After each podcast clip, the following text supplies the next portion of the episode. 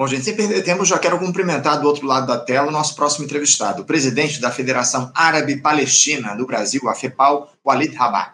Walid Rabah, bom dia. É, bom dia, Anderson. Bom dia a todos que nos assistem é, no programa Faixa Livre. Muito obrigado pela oportunidade. Espero que a gente consiga é, auxiliar aqueles que estão conosco nessa manhã, nesse debate sobre a Palestina, que é esse genocídio contemporâneo, o primeiro televisionado da história. Né? É isso, é isso. Muito bem colocado por você, Walid. Quero agradecer demais a tua presença com a gente mais uma vez no Faixa Livre para tratar desse tema, né? Porque esse morticínio de palestinos lá em Gaza, Walid, já ultrapassa aí três meses. Parece que essa situação, esse cenário começa a ganhar novos contornos nesses últimos tempos. Depois de episódios graves aí que a gente teve lá em Beirute e também no Irã, com explosões e dezenas de mortes nos primeiros dias do ano, novos atores estão querendo participar desse enredo, digamos assim. E o, próprio Irã deve ser o principal deles. Tanto que ontem os iranianos anunciaram aí que destruíram uma base de espionagem israelense no Iraque. Essa possível escalada no conflito, Walid, coloca o mundo em estado de alerta, visto que o Irã tem um forte poderio bélico. Há quem diga que o país já tenha domínio, inclusive, das armas nucleares. Olha, eu queria saber de vocês, da FEPAL, eh, como é que vocês observam essa possível escalada do conflito, do morticínio de palestinos, como é que o, com os iranianos, evidentemente, atuando contra essa coalizão Estados Unidos-Israel, e como é que o povo palestino fica em meio a tudo isso, Ali? Bom, Anderson, primeiro eu acho que é bom a gente fazer um enquadramento histórico. Quando a mídia hegemônica autoproclamada ocidental diz em escalada, é, você deve admitir que soa comédia, né? Por que escalada? Quem invadiu o Iraque? Os Estados Unidos. Destruíram o Iraque. Quem destrói o Iêmen há muitos anos com seus aliados? Os Estados Unidos. Quem bombardeou o Líbano incontáveis vezes, inclusive em 2006, praticamente aniquilou o Líbano? Os Estados Unidos, por meio de Israel, já que todo o armamento é estadunidense. Quem destruiu a Síria? A Turquia, com seus aliados, os Estados Unidos com seus aliados. Israel, evidentemente, metida nisso. O Afeganistão, quem destruiu o Afeganistão? Todos nós sabemos. Como é que foi destruída a Líbia? Quer dizer, os Estados Unidos, pelo menos na fase atual, a partir de 2003, ou melhor, a partir da queda da União Soviética, alastrou a sua intervenção bélica direta e sua capacidade destrutiva como nunca antes visto na história humana. Os Estados Unidos hoje guerreiam, em termos geográficos, várias vezes mais a sua amplitude do que foram a Primeira e a Segunda Guerra Mundial, eventualmente até mesmo somadas. Então, a escalada é estadunidense. A escalada do genocídio na Palestina hoje é exclusivamente estadunidense e israelense. Veja, nós temos agora, acabei de atualizar os dados de acordo com o Escritório de Estatísticas da Palestina, e o que nós temos agora de mortos, nós trabalhamos com a ideia de que os desaparecidos estão mortos, porque, Anderson, até o presente momento, menos de 1% das pessoas que ficaram sob, sob os escombros, desaparecidas, foram resgatadas vivas. Consequentemente, isso em 103 dias de genocídio e esse dado não mudou. Então, nós temos, nesse momento, assustadores 31.613 assassinados ou seja, 24.613 mortos, declarados mortos oficialmente, e 7 mil desaparecidos. Isso dá 1,4% da população de Gaza. Em 103 dias. Isso aplicado ao Brasil, por exemplo, que é um país com 205 milhões de habitantes, mas vamos arredondar para 200, daria perto de 3 milhões de mortos em apenas 103 dias. Joga isso para a Europa, ultrapassa os, é, os 10 milhões, dá quase 11 milhões. Joga isso numa escala planetária, em 8 bilhões de habitantes, e lá se vão quase 130, 140, 150 milhões de habitantes da Terra dizimados em 103 dias. As crianças, eu vou te dar um dado aqui que é uma coisa assim assustadora mas é fora de norma. Considerando as crianças desaparecidas, que são 4 mil, 16.440 crianças mortas, 52,2% do total de mortos em 103 dias. A Save the Children, que é uma ONG muito importante, ela diz, nos informa, que de 2019 a 2022 morreram em todas as guerras do planeta, com 8 bilhões de habitantes, menos de 9 mil crianças. O dado exato é 0,28 crianças por cada 1 milhão de habitantes. Nesse momento, em Gaza, Israel assassina 7.372 crianças para cada 1 milhão de habitantes de Gaza. Isso dá 26.318 vezes mais do que se matou crianças em outros conflitos bélicos. 26 mil vezes mais crianças palestinas do que quatro anos em todo o mundo. Os russos e ucranianos, que têm demografia somada de 200 milhões de habitantes, sem contar, e portanto, 100 vezes quase mais que a população de Gaza, que é de 2 milhões e 223 mil habitantes, agora diminuída, claro, desses mais de 30 mil, é, é, teve menos de 500 crianças mortas nesses dois anos de conflito, dois anos e não 103 dias. As mulheres são 7.800, as mortas 7.100, considerando as desaparecidas 700. Quando nós somamos idosos, mulheres e crianças, dá assustadores 80, eu vou pegar o dado exato aqui, 86%, 82,2% vacinados. Considerando o mesmo percentual considerado civis para os homens adultos, e são quase todos os homens adultos são civis porque foram mortos nas suas casas com suas famílias, militância de qualquer outra natureza, dá quase 96 92 96,5% da generosamente da população assassinada em Gaza civil. Só para nós termos uma ideia, durante a Segunda Guerra Mundial, que durou seis anos na Alemanha, da população alemã foi, foram mortos 14 milhões eh, de alemães. Naquele momento representou aí é, um percentual X, mas isso não importa. O que importa é que apenas 5,5% da população alemã morta na Segunda Guerra Mundial era civil. Ou seja, Israel assassina na Palestina hoje 17,5 vezes mais civis do que morreram na Alemanha durante a Segunda Guerra Mundial. Esses são os dados. Segundo o Joseph Borrell, que é o alto comissário para assuntos exteriores da União Europeia, isso há mais de um mês atrás, ele disse que a destruição em Gaza já superava, isso 30 dias atrás, já superava da Segunda Guerra Mundial. Estava dizendo, se está matando também hoje em Gaza mais do que na Segunda Guerra Mundial. Nessa escala de matança na faixa de Gaza hoje, daria em seis anos de guerra, se nós tivéssemos seis anos de Segunda Guerra aplicada a Gaza, daria 3,1% da humanidade dizimada hoje. Na Segunda Guerra ficou na casa dos 3%, ou seja, a escala de matança hoje na faixa de Gaza supera a matança da Segunda Guerra Mundial em qualquer parâmetro. Qualquer parâmetro. Durante a Segunda Guerra Mundial, somente a cidade de Hamburgo, na Alemanha, teve destruição superior à de Gaza. Só Dresden foi inferior, Berlim foi inferior e a cidades e mais outras cidades alemãs ficaram os dois últimos anos da Segunda Guerra Mundial sob bombardeio incessante das forças aliadas. Então veja a própria foto da Segunda Guerra Mundial com os russos, os soviéticos naquele momento entrando em Berlim, mostrava uma Berlim devastada, pois a Segunda Guerra Mundial perde em devastação, segundo o alto comissário para assuntos exteriores da União Europeia, para o que acontece em Gaza. E o último dado eu considero essencial. Nesse momento, a devastação na, na faixa de Gaza está na casa dos 70% de toda a faixa de Gaza. Só para nós termos uma ideia, de 47, 18 de dezembro de 47 a 1951, quatro anos, se realizou a limpeza étnica na Palestina, conhecida como Nakba para nascer Israel. Naquele momento, os sionistas tomaram pela força, pelo terror, 78% da Palestina histórica. 78%.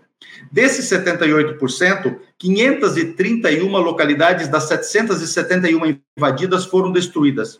Isso deu, na época, 69% de destruição. A destruição em Gaza hoje supera a destruição da maior limpeza étnica na história, quando 88% da população palestina, dos 78% tomados, foi morta ou expulsa. Outro dado: Hoje, a, a população é, oficial é, da, da faixa de Gaza 89,85% dela está deslocada. 2 milhões dos 2 milhões 223 mil.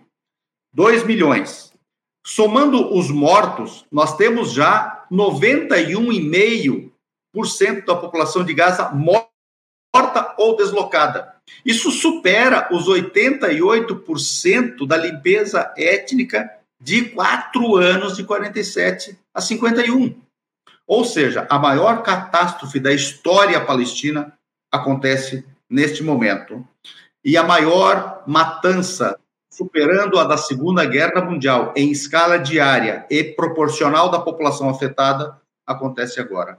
É por isso que Israel está no banco dos réus pelo crime de genocídio. É um, um cenário de horror, esse que você traz aqui para a gente, os dados que você traz para a gente, Walid, do que passa a população palestina nesse momento lá no Oriente Médio, em Gaza, enfim, os crimes cometidos pelo Estado de Israel. Inclusive, a gente vai se aprofundar a respeito dessa questão que você trouxe da, de Israel estar no, banco dos réus, respondendo aí a respeito desse genocídio. Mas eu, eu ainda queria insistir na questão do Irã. Você acha que. Uh, é, você acredita num recuo de Israel e dos Estados Unidos a partir dessa ação uh, que o Irã começa a empreender lá no Oriente Médio?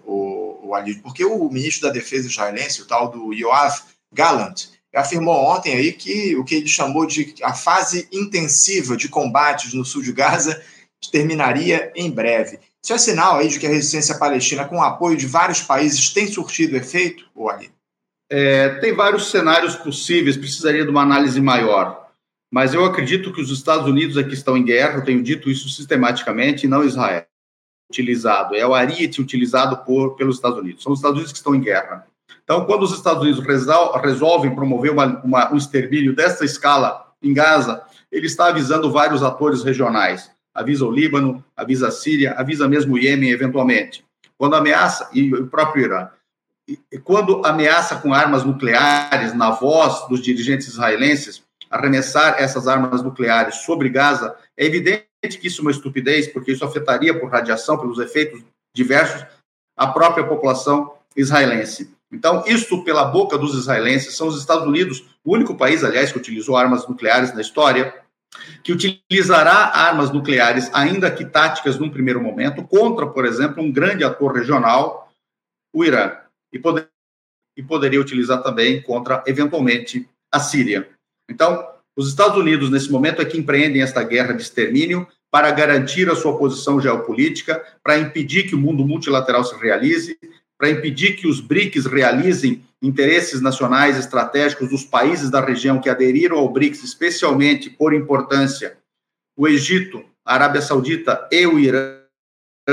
Leia-se, além do mais, que Arábia Saudita e Irã apertaram as mãos no ano passado em Pequim e não em Bruxelas, Washington, Paris ou Londres, selando o fim da quase perspectiva de autodestruição recíproca para servir aos interesses dos Estados Unidos naquela região e gastarem os seus dinheiros, seus petrodólares, financiando movimentos fratricidas no Oriente Médio e mais além.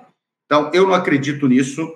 Eu acredito que neste momento há uma administração de reputações e há ataques cirúrgicos para vingar ou retalhar situações muito específicas. O Irã, inclusive, diz categoricamente que seus ataques foram uma retaliação direta aos ataques diretos que sofreu.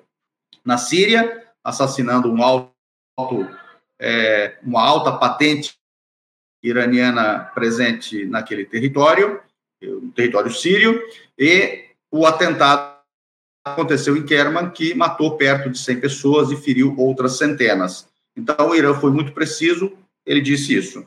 O único, a única parte do Oriente Médio que poderia, de fato, escalar com uma intervenção bélica estadunidense por meio de Israel seria a fronteira norte, o Líbano. E esta, até o momento, também está em administração de reputações. Ou seja, para que além do verbo haja um pouco de explosivos. Haja um pouco de explosivos.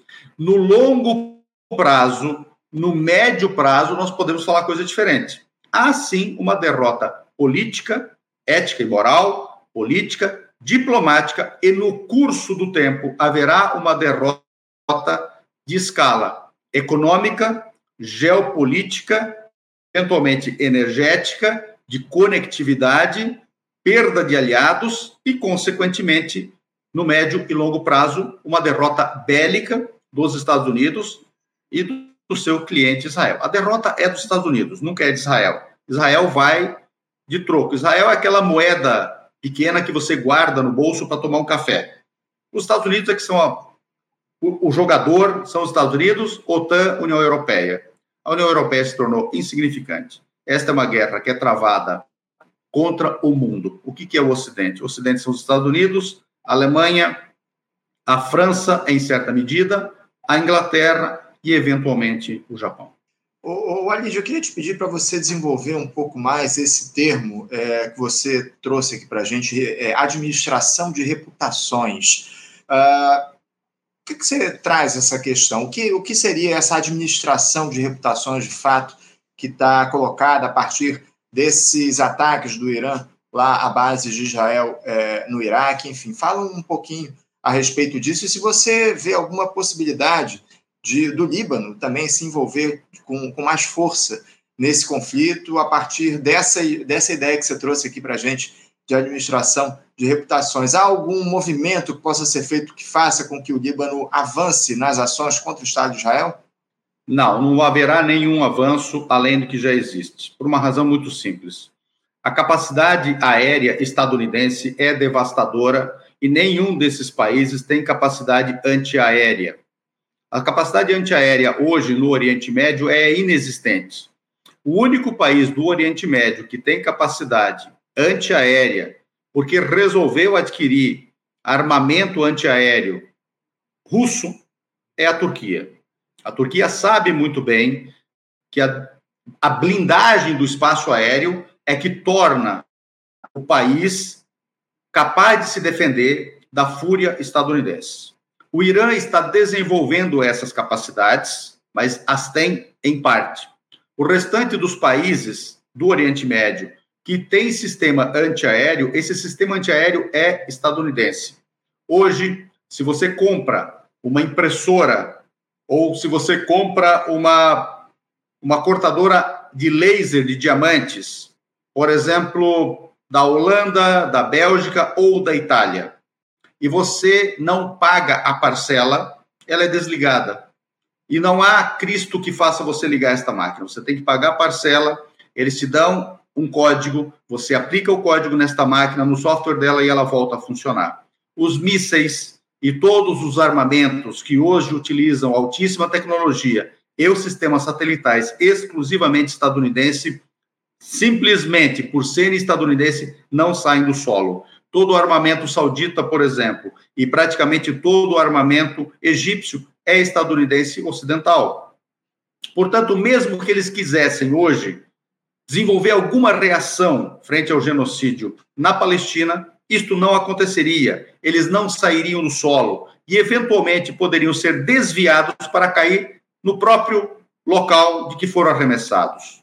Então, veja, o Egito, inclusive, está agora desenvolvendo uma parceria militar de aquisição de equipamentos, inclusive o sistema S, também com a Rússia, pensando exatamente nesta blindagem. A Turquia foi arrasada, ah, perdão, a Líbia foi arrasada porque não tinha essa blindagem aérea. O Iraque foi arrasado pelo mesmo motivo. A Síria sofreu as consequências que sofreu por motivos semelhantes, mas neste caso por uma grande invasão de infantaria, uma horda de terroristas arrecadados do mundo inteiro para invadir a Síria. O Afeganistão foi arrasado porque não tinha capacidade de defesa aérea. E assim foi. A administração de reputações é que, quando começa a matança, possivelmente não houve um cálculo de que ele se daria nesta magnitude, de que os Estados Unidos apostariam todas as suas fichas, inclusive arriscando a sua autoridade moral que na verdade não existe, mas ela existe em discurso, pelo menos, neste genocídio. Por isso, houve uma aposta e uma escalada dos discursos de que haveria uma intervenção em favor dos palestinos, haveria uma intervenção em favor dos palestinos e que a fronteira norte, etc, etc. São 103 dias e, a exceção de alguma escaramuça na fronteira norte, não houve um só disparo em favor do povo palestino. Ah, o Brasil anunciou publicamente o apoio à petição da África do Sul, promovida na Corte Internacional de Justiça para apuração do crime de genocídio de Israel na Palestina. Pois muito bem, a Liga dos Estados Árabes anunciou este mesmo apoio exatamente no dia que o Brasil anunciou, poucas horas antes. Imagine nós aqui, a FEPAL pediu ao presidente Lula, ao governo brasileiro, que apoiasse a petição da África do Sul. A quando nós pedimos, que foi um dia antes, a Liga Árabe ainda não havia se manifestado. Como haver autoridade moral, intelectual, ética e política de se cobrar do Brasil esta posição se a Liga Árabe ainda não havia anunciado? Por sorte, a Liga Árabe anunciou. Esta é a posição hoje na região. Por que, que eu digo administração de reputações? Como houve discurso excessivo e disparo zero palestino, agora é necessário administrar reputações. Agora é preciso apresentar alguma musculatura. Agora é preciso demonstrar alguma reação. No caso do Irã, houve reação com, é, diante de atores que atacaram diretamente o Irã. Então, e o Irã disse isso abertamente. Qual disparo que saiu da Síria para defender os palestinos? Pelo contrário, não saiu nenhum.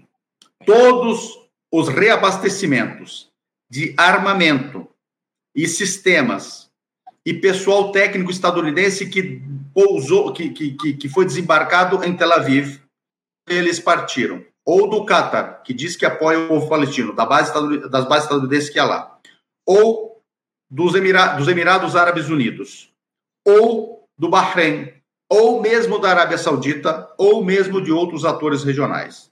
A Turquia, que diz que apoia os palestinos, tem um negócio bilateral, comércio bilateral com Israel, que deve alcançar até 2025 10 bilhões de dólares, e agora deve estar na casa dos 8 bilhões de dólares, com aproximadamente 4 bilhões de dólares anuais de superávit para a Turquia. E diferentemente do que algumas pessoas podem pensar, Anderson, é a Turquia que fornece equipamento bélico e sistemas bélicos para Israel e não o contrário. Então, não caiamos nos discursos. Nós devemos verificar na prática o que está acontecendo.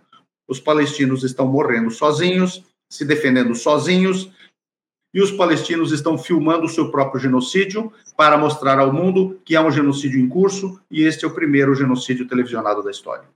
Olha, eu queria trazer aqui um questionamento de um espectador nosso, o Leandro Parra. Ele questiona o seguinte: é, Caro Alid, é, até que ponto a falta de apoio das burguesias árabes e persa travam uma luta mais efetiva pela construção de um Estado palestino? E ele continua aqui. Em outras palavras, essas burguesias não são, de uma certa forma, coniventes com o genocídio dos palestinos?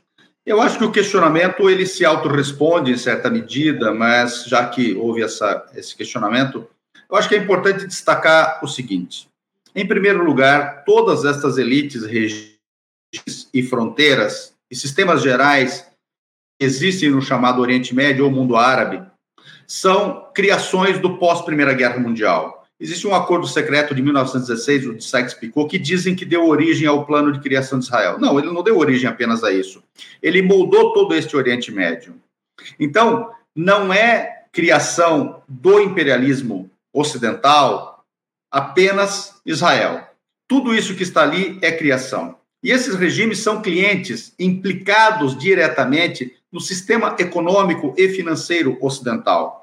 A Arábia Saudita hoje, por exemplo, para citar o principal país árabe petrolífero, etc., a maior economia árabe, o principal player árabe, que é a Arábia Saudita, hoje os Estados Unidos e a União Europeia ativando os recursos financeiros, bloqueando recursos financeiros e bloqueando transações financeiras da Arábia Saudita, arrasa a Arábia Saudita. Então, esses regimes não são independentes não são soberano, soberanos, não têm condições de atuar autonomamente. Esse é um aspecto fundamental de é, se diagnosticar. esses países estão buscando, por incrível que possa parecer, estão buscando certa autonomia.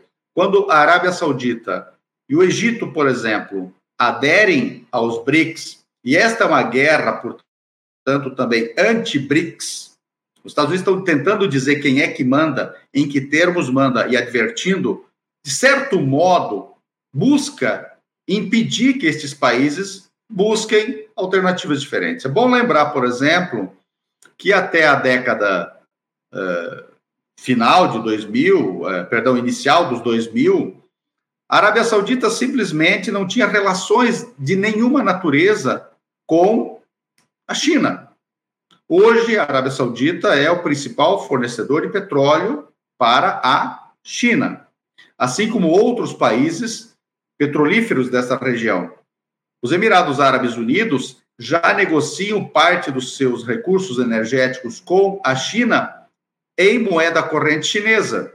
Então, está havendo uma mudança. O Irã é diferente. O Irã tem um projeto é, político e de desenvolvimento nacional muito mais consistente que os demais países da região. Tem um programa aéreo espacial muito sólido, nuclear muito sólido, desenvolvimento da sua indústria petroquímica muito sólida, desenvolvimento da sua indústria de fármacos muito sólida, desenvolvimento da sua indústria de veículos de todas as naturezas, pesados e leves, muito sólida, o desenvolvimento da sua indústria de construção muito sólida, o desenvolvimento de uma agricultura muito sólida. Você percebe que o Irã é diferente. Veja, um dado importante. A economia do Irã, quando, quando é, é, é diagnosticada pela, pela paridade do poder de compra, que é o critério do FMI, tem um PIB de 1 trilhão e 700 bilhões de dólares. Quando nós somamos os três países importantes do Oriente Médio, Irã, Arábia Saudita e Egito, que aderiram ao BRICS, nós estamos falando de quase aproximadamente 5 milhões de quilômetros quadrados de área desses países somados. Estamos falando de praticamente 330 milhões de habitantes desses países somados, e estamos 230 milhões, perdão, dizendo, e estamos falando de um PIB somado que é de 5,4,8 é, trilhões de dólares. Então, isso tudo está em jogo, isso tudo está sendo é, é, colocado no grande tabuleiro geopolítico mundial. É importante que nós. É, é, é assim, eu sou torcedor do Corinthians, eu sei o que é torcer. Então, quando a gente quer torcer, não se torce em geopolítica, não se torce em análise política, bélica, econômica, não é torcida. Né? Você está no Rio, né? Torce para o Flamengo, torce para o Vasco, aí dá para torcer.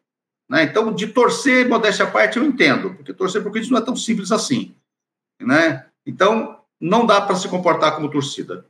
É isso, é isso. Acima de tudo, não dá para se comportar como torcida. A gente tende a analisar os fatos como eles são, acima de tudo. Walid, para a gente fechar aqui, eu queria que você falasse um pouco sobre essa ação, falasse um pouco mais sobre essa ação da África do Sul lá no Tribunal Penal Internacional em Haia, acusando Israel de cometer genocídio do povo palestino com apoio do Brasil, enfim. O que é que essa ação representa de fato e como que ela pode influenciar esse processo que está colocado de morticínio estabelecido em relação ao povo palestino lá em Gaza? Como é que você vê essa ação da África do Sul, uh, os efeitos práticos que ela pode trazer, por favor? Bom, primeiro é importante destacar que a Convenção para o Genocídio, que entrou em vigor em 51, 1951, ela foi aprovada na ONU em 9 de abril de 19, é, dezembro, perdão, 9 de dezembro de 1948.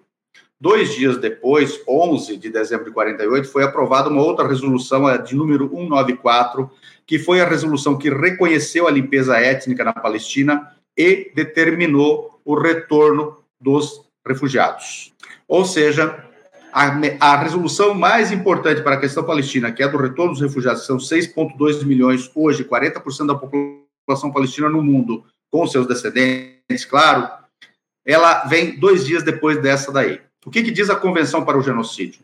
Ela diz que é genocídio, aspas, os atos cometidos com a intenção de destruir, no todo em parte, um grupo nacional, étnico, racial ou religioso, bem como o assassinato de membros do grupo, o dano grave à integridade física ou mental de membros do grupo, a submissão intencional do grupo a condições de existência que lhe ocasionem a destruição física total ou parcial. Agora vamos para é, vamos aqui verificar o que andaram dizendo é, de uma seleção gigantesca.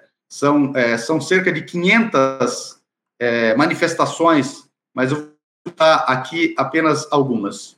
O primeiro-ministro Benjamin Netanyahu disse o seguinte: Gaza é a cidade do mal. Formaremos todos os lugares nos quais o Hamas se posiciona e se esconde em ruínas. Estou dizendo ao povo de Gaza: saiam de lá agora. Agiremos em todos os lugares e com todo o poder. Isaac Herzog, que é o presidente de Israel, disse: não há civis inocentes em Gaza. Yaakov Galant, ministro da Defesa de Israel, disse: ordenei um cerco completo à faixa de Gaza. Não haverá eletricidade, eletricidade, comida, combustível, tudo está fechado. Estamos combatendo animais humanos, estamos agindo de acordo. Ele, de novo, estou dizendo aqui aos cidadãos do Líbano: já vejo os cidadãos de Gaza caminhando com bandeiras brancas ao longo da costa. Se o Hezbollah cometer erros deste tipo, os que pagarão o preço serão, em primeiro lugar, os cidadãos do Líbano. O que estamos fazendo em Gaza, sabemos fazer também em Beirute. Ele, de novo, após tornar a parte norte da faixa de Gaza inabitável, a campanha continuará pelos próprios meses e incluirá a área sul da faixa. Avi Ditcher, ministro da Agricultura, disse: Esta é a Nakba, que alude à limpeza étnica de 47 a 48 de Gaza em 2023. É, Revit, Revital Gottlieb, que é parlamentar israelense do partido Netanyahu Likud. Derrubem prédios, bombardeiem sem distinção. Chega dessa impotência. Vocês têm habilidade. Existe legitimidade mundial. Arrasem Gaza, sem piedade. Desta vez, não há espaço para misericórdia. E veja o que, que esse sujeito diz também, novamente, e ele é do partido do Netanyahu. Sem fome e sede entre a população de Gaza, não conseguiremos recrutar colaboradores, não conseguiremos recrutar inteligência, nem suborno às pessoas. Então, temos que subornar as pessoas com alimentos, bebidas, medicamentos para obter é, informações. Ram Ben Barak, que também é parlamentar, israelense. Se todos em Gaza são refugiados, então vamos dispersá-los pelo mundo. Há 2,5 milhões de pessoas lá, cada país poderia acolher 20 mil pessoas, 100 países. É humano, é necessário. O Amishai Eliahu, ministro do Patrimônio de Israel. Uma das opções é lançar uma bomba atômica em Gaza. Rezo e espero pelo retorno deles, os reféns, ele se refere. Mas há também um preço a pagar. E, finalmente, Yov Kirsch, ministro da Educação de Israel. Esses são animais, não têm o direito de existir. Não estou debatendo como isso acontecerá, mas eles precisam ser exterminados. Então, veja, a ideia de que precisa haver a intenção de cometer o genocídio está declarada. Qual é a consequência do julgamento de Israel por genocídio? Primeiro, que sente no banco dos réus por genocídio e, por consequência, sejam afetados os seus aliados especialmente Estados Unidos e Inglaterra, que a África do Sul anunciou que também demandará por cumplicidade no genocídio contra eles. Mas veja, se Israel for condenado por genocídio, ela vai parar o genocídio? Se os Estados Unidos permitirem que o genocídio continue e não levantarem o veto às ações de Israel, não pararem de. Mas veja, qual é o país no mundo que vai querer se associar ao genocídio de Israel? Quando Israel estiver condenado por genocídio, a Alemanha vai fornecer com tranquilidade o sistema SIEMS, por exemplo, para o equipamento, do, para equipar os submarinos israelenses. As universidades brasileiras estarão tranquilas de fazer acordos com universidades israelenses que participam dos, da produção dos equipamentos militares israelenses e sistemas ou que estão mesmo implicadas diretamente na ocupação. Então, eu acho que há consequências importantes. O genocídio está posto nas declarações, inclusive, que é a intencionalidade de cometer o genocídio, e isto precisa ser levado a sério. É isso. Não, acima de tudo, o tribunal lá em Haia precisa levar essa discussão plenária. Enfim, o Israel precisa ser condenado por esse processo de extermínio do povo palestino lá em Gaza. Alígio, eu quero agradecer demais a tua presença aqui com a gente mais uma vez no Faixa Livre. Muito obrigado por se dispor a fazer esse papo, a dar essas declarações muito corajosas em relação ao que está colocado lá no Oriente Médio e eu espero que a gente possa conversar em outras oportunidades com melhores notícias, né, Walid? É o que a gente deseja a partir dos desdobramentos desse movimento que está colocado, desse conflito lá em Gaza. Obrigado pela tua participação, Walid. Desejo a você um ótimo dia de trabalho. Deixo meu abraço mais uma vez e minha solidariedade ao povo palestino. Obrigado, Anderson, e te felicito a todos, é, dizendo para vocês para ficarem tranquilos, chorem, orem, apoiem o povo palestino, mas saibam, o povo palestino é invencível. É isso, é isso. Mais uma vez, obrigado, Alid. Um abraço para você. Até a próxima. Conversamos aqui com Walid Rabah. Walid Rabah, que é presidente da Federação Árabe Palestina no Brasil, a FEPAL, falou aí conosco a respeito desse processo de morticínio que está colocado lá em Gaza. Vocês viram que a, a transmissão em alguns momentos deu uma, uma, interrompida, mas a gente conseguiu entender bem o que é que o Walid trouxe, as denúncias que ele trouxe aqui para a gente em relação ao processo que está colocado lá uh, em, no Oriente Médio, em Gaza, a partir da atuação do Estado genocida de Israel contra o povo palestino. Você, ouvinte do Faixa Livre, pode ajudar a mantê-lo no ar. Faça sua contribuição diretamente na conta do Banco Itaú, agência 6157, conta corrente 99360, dígito 8.